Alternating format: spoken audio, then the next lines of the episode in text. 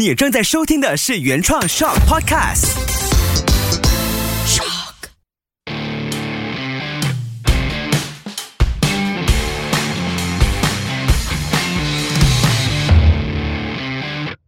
今天这集要跟大家聊的就是马来西亚准备好进入电动车时代了吗？这个是现在非常火热的一个话题呀。因为我觉得二零二二年可以说是马来西亚电动车的元年，政府宣布从二零二二年开始，将不再对这些电动车，无论是本地组装还是进口的征收进口税和路税，你只需要给 SST 消费税。所以政府的这个政策啊，也让到很多人开始去思考说，诶，是不是我可以尝试购买一台电动车？所以在你接下去抱怨说电动车的充电桩不足啦，啊，电动车的充满电过后总行驶距离不可以出远门啦，你不可以从新山到 KL 啊等等，在你有这些担忧之前，我们就来用一个比较客观的角度聊一聊电动车这个东西对马来西亚人有什么样的一个啊意义。首先，我们来聊一聊关于 charging station 充电器的这个东西。一般上，电动车的充电器分为 AC 和 DC。那 AC 就是交流电，呃，俗称的慢充；DC 呢就是直流电，就是所谓的快充。所以一般上呢，如果是一个纯电动车，你用 AC 来充的话，大概要七到九个小时就可以充满。而如果你使用 DC 快充的话呢？啊，你从零到八十 percent 大概只需要三十分钟左右，啊，因为 DC 呢，它是一个更加快的充电的方法，因为 DC 呢，它可以在最短的时间里面让车子的电池去到八十 percent。为什么是八十不是一百呢？因为这种锂离子电池呢，它们最健康的状态是在二十到八十，就是说当你用到没有电的时候，你尽量不要低过二十；当你充满的时候，也不要充超过八十。那其实也不只是电动车，我们一般上用的手机、电器等等，这锂离子电池的特性就是这个样子。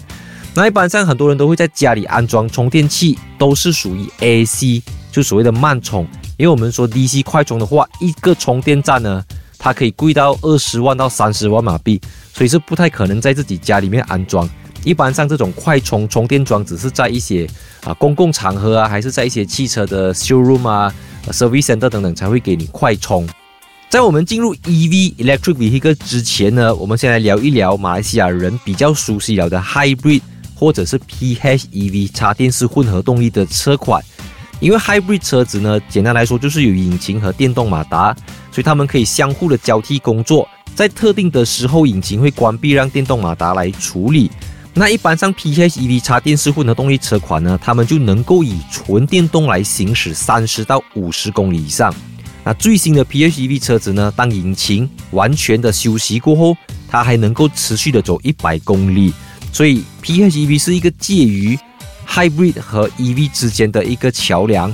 那马来西亚在过去的很多年里面，都啊市场都慢慢的在接受这个 Hybrid 啊 PHEV。所以如果是开这 Hybrid 或者有开过 PHEV 的车主，他们对进入电动车这个东西其实是不难想象的，就是他们已经有一个啊心理准备了。但是对于大部分一般上都是开汽油车或者柴油车的人来讲，他们就会开始有这个 range anxiety，就是所谓的呃里程焦虑。但是对于完全没有接触过电动车的车主来说，像你可能之前开的是汽油车，可能开的是柴油车，你就会对电动车有一种焦虑啊，担心它的行驶里程不够啊，担心你找不到充电桩等等。那一般上讲到电动车啊，很多马来西亚人第一个的想法就是，诶，马来西亚的汽油油价都不贵啊，为什么我们需要买电动车来省油？那如果我买电动车过后我要换电池，那个费用是不是得不偿失？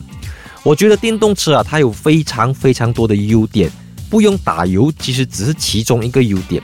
因为像欧盟会逐步的全面淘汰掉汽油车，淘汰掉燃油车。最主要的原因并不是因为油价贵，而是因为噪音的污染和空气污染、排放量等等所导致的。所以试想想一下呢，当你在开这一台电动车的时候，你不会对那个城市造成空气污染和噪音污染等等。当你在行驶的时候呢，车子发出的声音只是让驾驶者知道你自己跑多快，或者是你几时踩刹车等等，它不会干扰到这个城市。所以其实电动车这个东西在北欧，甚至是一些欧洲国家，已经是一个非常成熟了的一种交通工具。只是说在马来西亚还是要面对到现实的问题，因为很多人都会讲说，诶，电动车即便是免税了，它的价格还不是那么亲民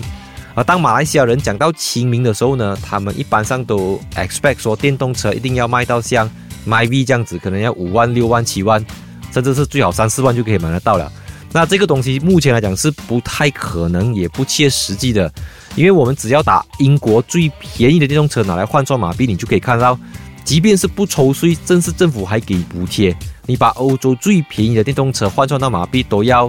啊一百四五十千左右。而且这个一百四五十千来到马来西亚，即便是没有税，这些电动车的商家他们还必须要投资一笔钱来进行维修啊、员工培训啊，甚至要安装一些充电桩等等。所以来到马来西亚的时候，它的价格就会大概去到十七万、十八万，甚至到二十万上下左右。所以二十万上下你能够买到电动车，它的总行驶距离大概在两百到三百公里左右。当你打开了冷气，或者是你平时习惯狂踩油门。这种方式，一般上这种二十万左右的电动车，它就可以让你以纯电动行驶两百多公里。那如果你想要用纯电动来行驶三百公里，想要用纯电动行驶四百公里，这些电动车的价位大概在三十万到四十万马币左右。所以就像很多人讲了，它不是这么亲民。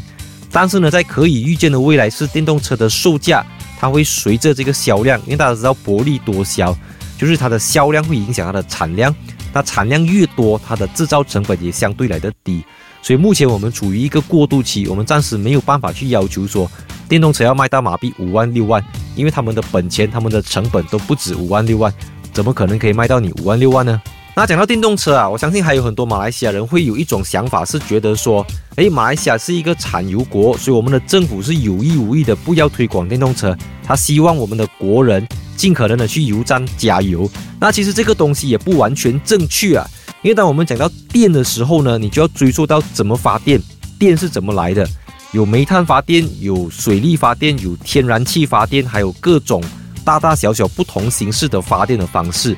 打个比方，像有些国家就很依赖这个煤炭来发电。那我们都知道，用煤炭来发电呢，它是属于一个比较不环保的发电方式。而很多的北欧国家呢，他们就大量使用水力来发电。而水力发电是这么多发电方式里面比较环保、比较绿色的一种发电方式，因为水力发电属于可再生能源，它比较 sustainable，它的持续性比较好。但水力发电又要涉及到你的地理环境、地理条件等等。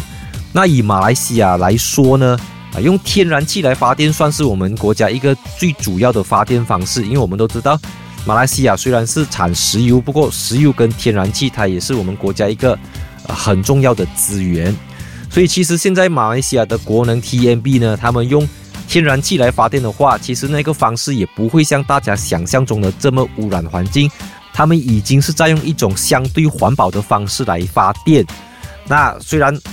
他们已经算是在用一种相对环保的方式来发电，但我们都知道东西没有办法一步登天。现阶段可能很多人还是觉得说电动车并不环保，你只是把这个污染转移到另外一个地方，转移到发电厂在污染，你只是在城市环保。但我们回到现实层面啊。你虽然没有办法证明说电动车百分之百环保，不过我们可以肯定的是，电动车肯定比现在的燃油车，无论是汽油车还是柴油车还要来的环保。那也是在未来的十年、二十年里面，我们可以看到很多欧洲国家已经宣布，在二零三五年之后不再售卖汽油的车子，有些欧洲国家就设定在二零三零年。所以你看，现在是二零二二年，距离这个欧盟提的二零三五年其实也在不远了，就是在我们这一代人就能够看到的事情。当然，欧洲毕竟是欧洲，欧洲是相对发达、相对发展的国家。那来到亚洲，特别是东南亚国家，我们可能需要去到二零四零年或者二零二五年。那不管它到哪一年，我们都很肯定的是，汽油车、燃油车终将会有被淘汰的那么一天，只是时间的问题。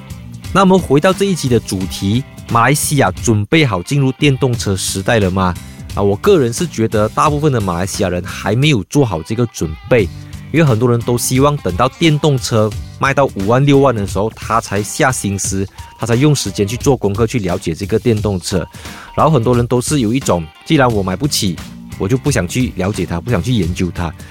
所以我个人认为呢，无论你现阶段有没有打算购买一台电动车，啊，你都可以透过闲暇的时间来阅读一些资料，在网上看一些电动车的视频啊等等。因为哪一天你想要购买的时候，你对电动车已经有一个基本的认识了。